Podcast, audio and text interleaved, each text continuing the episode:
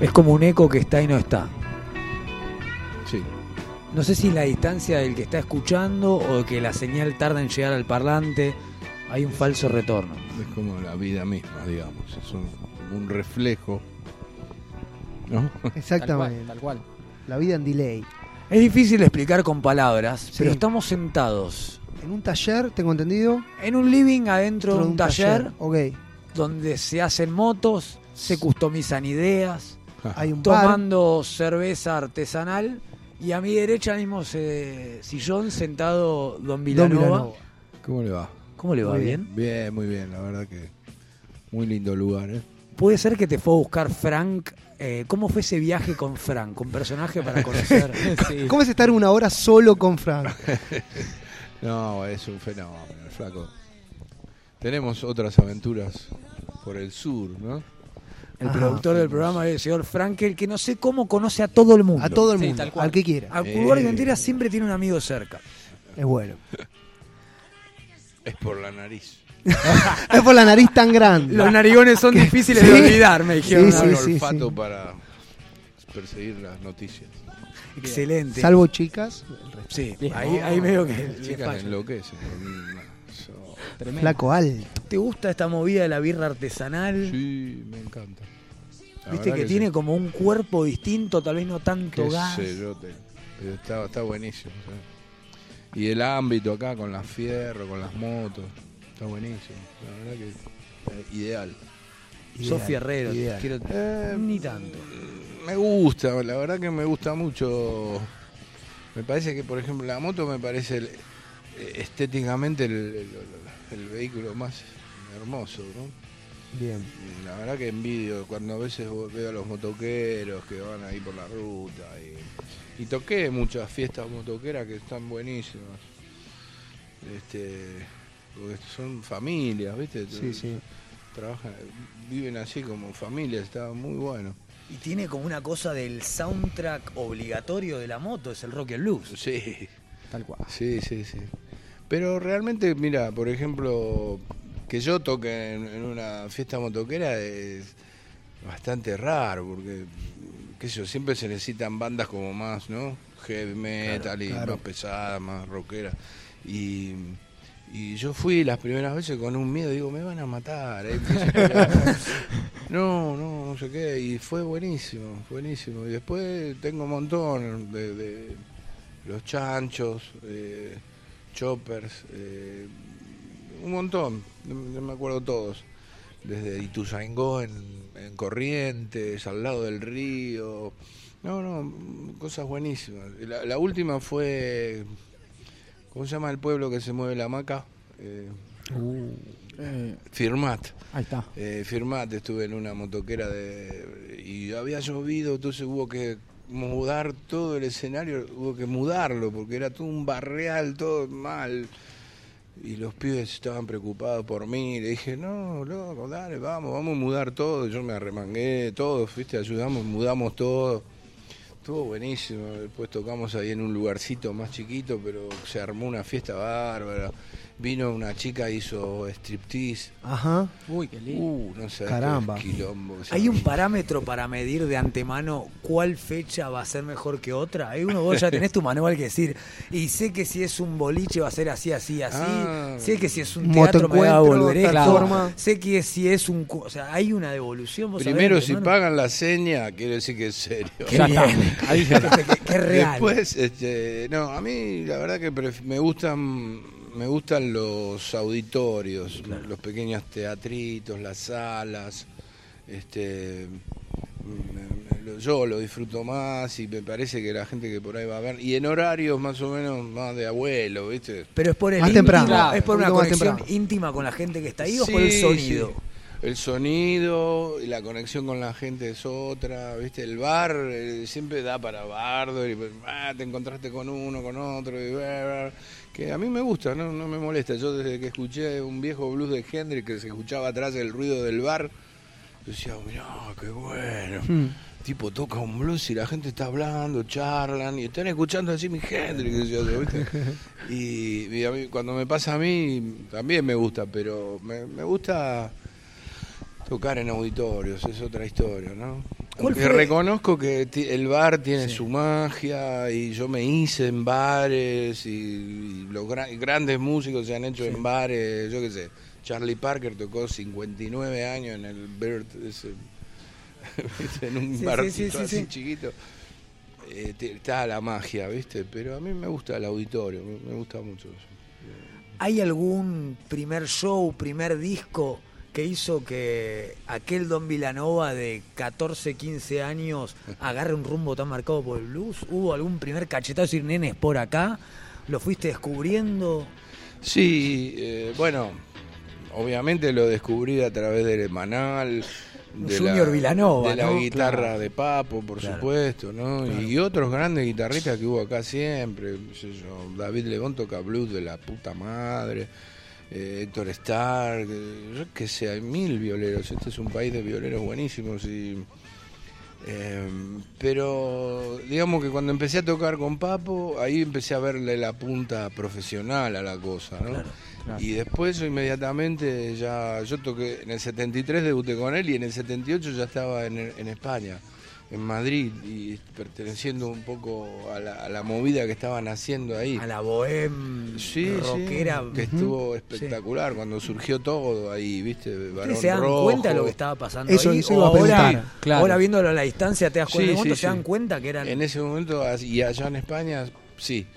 Sí, porque aparte había el apoyo de. había allá un flaco que se llama Mariscal Romero, que Claro. vino acá, trabajó en la Sí, rock and sí, pop, tal cual. y es un tipo que quiere mucho al rock argentino. y Con ese apodo. era una especie, lado. una especie de, de- del Pergolini de allá, ¿no? Sí, exactamente. Este, y él, él se puso al hombro un poco el rock naciente y, por ejemplo, fue a las multinacionales y le dijo, ustedes, ¿qué pasa, tío? Están papando mosca, ¿no se dan cuenta que hay una movida acá de músicos en castellano y que es una movida bien española?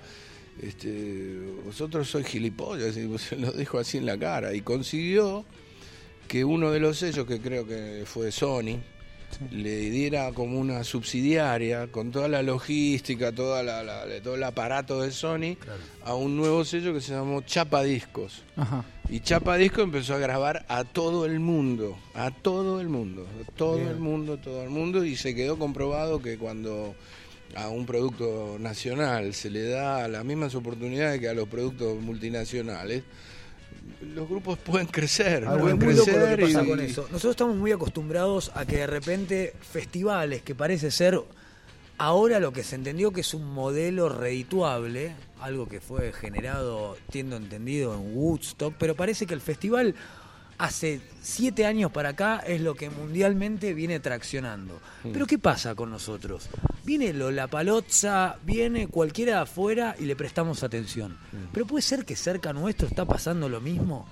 Eh, por eso te quiero preguntar, alguien que ha convivido de alguna manera coqueteando con el mainstream, porque vos nunca fuiste un tipo mainstream, No. jamás. Pero sin embargo, tenés la mayor audiencia que puedo entender a nivel blues, digamos. ¿Cómo, se, ¿Cómo se maneja esa doble cara de la moneda de, por un lado me escucho un, un pueblo entero, un país entero, una generación entera, y por otro lado Pop Art no me llama ni para acá? Y bueno, es así, qué sé yo, son cosas que se manejan con, con parámetros distintos, qué sé yo, viste, yo la verdad que vengo de vengo de otro lado, yo qué sé, vengo de Almendra, de Manal, Manal. de Papos Blues, de, de la Sí. Cofradía de la Flor Solar, la Banda del Paraíso, todo- toda esa movida que me marcó, viste. Em, creo que si cualquiera de nosotros tuviésemos una máquina del tiempo en el bolsillo, Ahí. Sí, iríamos sí, sí. a alguno de esos 70, lugares, 70, alguna de esas fiestas, Yo qué sé, yo. Sí. Spinetta, por ejemplo, decía, yo compongo para cambiar el mundo. Ajá. Claro. Este, y por ahí hoy es un, qué sé yo, viste, te tienta más la marca de quién va a ser tu sponsor o, Sí, totalmente. o a ver que le guste yo a tal, a tal multinacional para que así me dan manija y bla, bla, bla. Eh, pero, es- qué sé yo, eso siempre existió y, y hay gente muy valiosa. A mí me, me, me gustaría tener que tuviera el rock argentino las mismas oportunidades que tienen otras músicas, ¿no? Claro, Claro. tal cual. Este, porque la verdad que estar dando explicaciones de- del rock argentino es ridículo a esta altura. Con toda la gente que nosotros conocemos. Como el que no come pulpo, ¿cómo le vas a explicar a esta bárbara? Y bueno, por eso, ¿viste? Eh, igual no me hables mucho de eso, que soy vegetariano. Para ese lado no. Ok. ¿Tuvo que Eh, ver con el cambio de Don Vilanova o ya éramos vegetarianos? No, yo soy hace 30 años vegetariano. MBB. Ah, mirá vos. MBB. Este, pero eso quería decir, ¿viste? Por ejemplo, vos ves que en la televisión de aire tenés a la bailanta que está hace cuántos años, Uf, hace 20 más de años. una década, Sí, más de una década que está ahí generando, generando. Y el rock siempre con migajas, ¿viste? Sí, sale un poquito acá, otro poquito allá. El cable, bien, bien. El, el- el cable que no paga derechos de- a los músicos. ¿Sentís que eso es distinto afuera que acá, que un tipo como vos, tal vez en ¿Y otro ¿Qué país? te parece? No, mirá lo que es el programa. Hoy venía hablando con el flaco, ¿no? Veníamos hablando de Jules Holland. Claro. En la BBC de Londres. Y vos tenés los productores de televisión de acá que te dicen, no, el, ro- el rock no rinde en pantalla. ¿Qué, qué rinde? ¿Qué te cree que trigo, soja? Claro. Rinde, el rinde. No tiene que rendir, tiene que existir, que es otra cosa. Y, y pareciera que hay mucha gente interesada en que el rock argentino no exista en las pantallas. Y es una siga siendo injusticia marginal. O un fake rock, ¿no? Que se parezca a al rock. mí me parece lógico porque como ellos son instrumentos del poder, el poder le interesa nivelar para abajo, no nivelar para arriba. Bien. Una espineta te hace repensar las cosas, ¿no? Claro, tal cual. Si a vos tu, tu novio te compone muchachos de papel es una cosa y si te compone Laura, se te ve la bombachita es otra, ¿viste? Estamos de acuerdo. no, complicado. no, cada cual hace lo que quiere, qué sé yo, pero pero tiene que ser justo, no puede ser que el rock argentino, escúchame, Badía, por ejemplo, sin ir mal, Badía fue antes que Jules Holland existió. Claro. Y tocaba todo el mundo, y yo tocaba 10 minutos con Durazno de Gala, una vieja banda.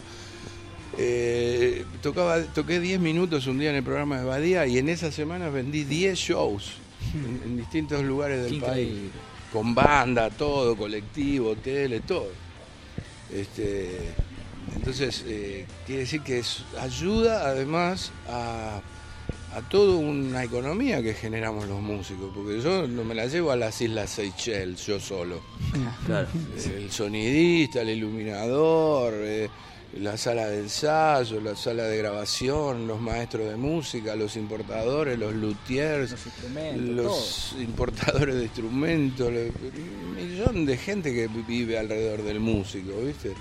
Y si vos lo tenés, eh, mirá, para esto es para los que hoy dicen, no, el rock argentino en las pantallas no rinde, qué sé yo, no sé cuánto. Eh, cuando fue la guerra de las Malvinas, todos los grupos argentinos criticados, ninguneados, no sé qué, hicieron discos de oro, di- discos de platino. ¿Por qué? Porque no había música sajona. Ustedes saben de lo que hablo, ¿no? Bueno, cuando Memphis estuvo un tema en el programa de Tinelli, todas las noches con treinta y pico de- Boccato trabajaba pizza, de ¿no? lunes a lunes. Claro. Claro, tal cual. De lunes a lunes trabajaba. Y el blues se vio favorecido también, porque la gente empezó a... re- ¿Quién es Memphis? La blusera, ah, la blusera, y el blues, bla, bla, bla. Hasta hubo un coletazo para los demás compañeros también, que se hablara del blues argentino. Olas, ¿no? Que van bien el foco que Sauron Entonces, pone en un lugar No es cierto que no rinda. No le rinde a las multinacionales tener la competencia argentina. La primera vez que te vi tocar en vivo, tenía nueve años, estaba a cococho de mi viejo en Quinta Trabuco. Uy, Ah, qué. Y lindo. realmente recuerdo haber pensado, este tipo no Qué es de este lindo. mundo.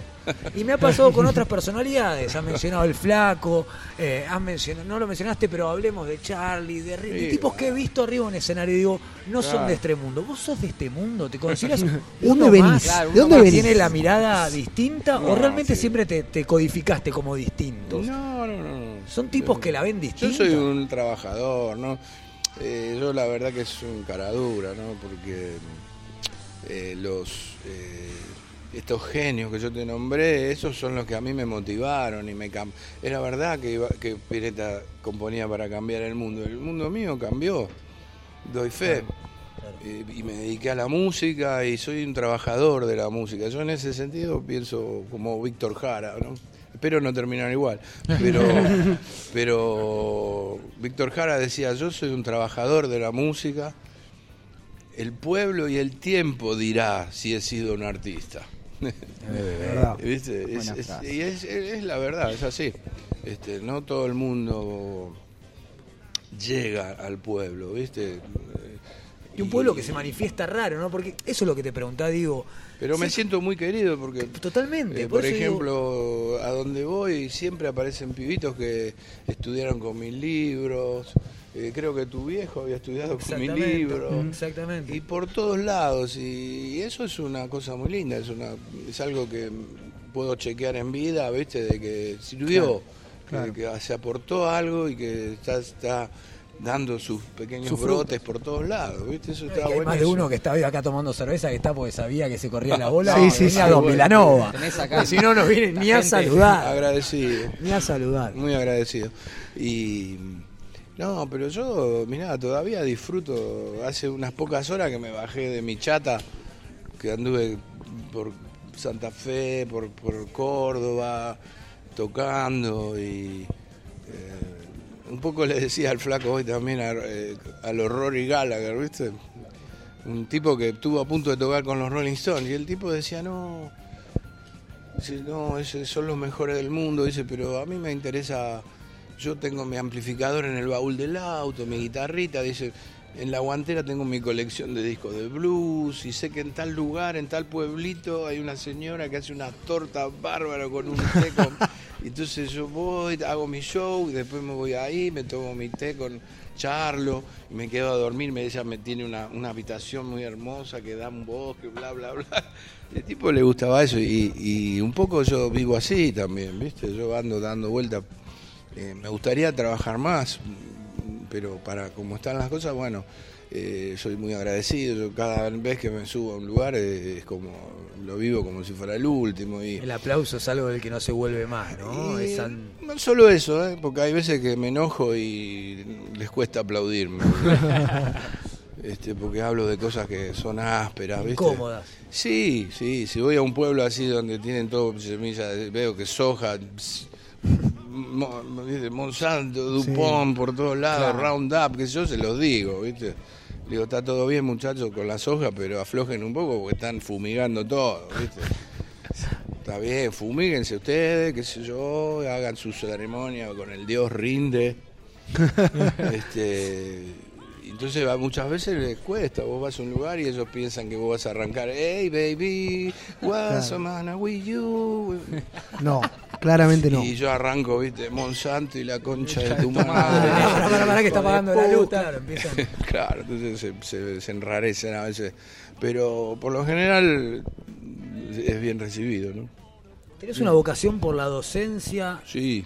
eh, que no, o sea, yo lo pienso afuera y digo, ¿cómo hace este tipo para tener la humildad o la dedicación para enseñarle a otro y no volverse loco? ¿viste? Decir, la puta que te parió es la, boludo, te lo dije 60 veces. No, no, no, para Un eso, para eso tengo lo- mucha paciencia, sí. Lo hablábamos la otra vez eh, en el aire, eh, Don Vilanova ha hecho una gira a Japón, tajeándose el dedo índice. Cortando un tomate. Cortando un tomate, tomate. día previo a salir a un escenario. Oh, sí, no me hagas acordar que me duele todo. sí, fue, fue horrible. Sí. Decir que los japos son tan generosos, ¿viste? Eh, pero la hice, pude hacerla la gira, sí. Después la segunda vez que fui ya me despaché, ¿no? Pero tenés dos discos editados allá, Eh, tengo en Japón. tengo uno La editado y otra y otro que no está editado, que es una, una gira por bares que está grabada con en cada bar tienen grabadores, computadoras, lo mejor, ¿viste? Claro. Lo mejor que es industria nacional, ¿no? Todo Yamaha por todos lados y todo anda perfecto. ¿no? Sí, sí. Y, y sí, tengo unas cositas muy buenas. Eh, Yo estoy con ganas de escucharte tocar en vivo. No sé si eh, Yo también. se Sí, puede. sí, sí, sí, sí. ¿Estás Bueno. con ganas de tocar algo? Dale. Este, Lo armamos, ¿estás para tocar allá en el coso? ¿Querés que lo traigamos para acá? no, no, no. Vamos acá, allá. ¿no? Sí. Al living del rock. Perfecto, vamos al living del Sí. rock, tal cual, mono, tal Que cual. Vamos a la- al estudio B. Vamos Claro, al, al lado al B. estudio, ve, al living Claro. del rock. El Exacto. famoso living del rock. living del rock. Parece que, que es real, que está pasando. Yo no cerveza, tomando cerveza artesanal en un taller de motos, que Don Vilanova va a tocar un tema. ¿Querés, Tato, poner un audio para el que está escuchando en vivo, recargue la copa, se Dale. arme uno de esos divertidos? Estás escuchando gente como uno, estamos en vivo en carrera y vamos a tener el privilegio y el honor de escuchar a Don Vilanova en vivo. Tato, dame aire que me cargo la Estás copa. y escuchando gente como uno, en vivo desde Carrera Motorcycles.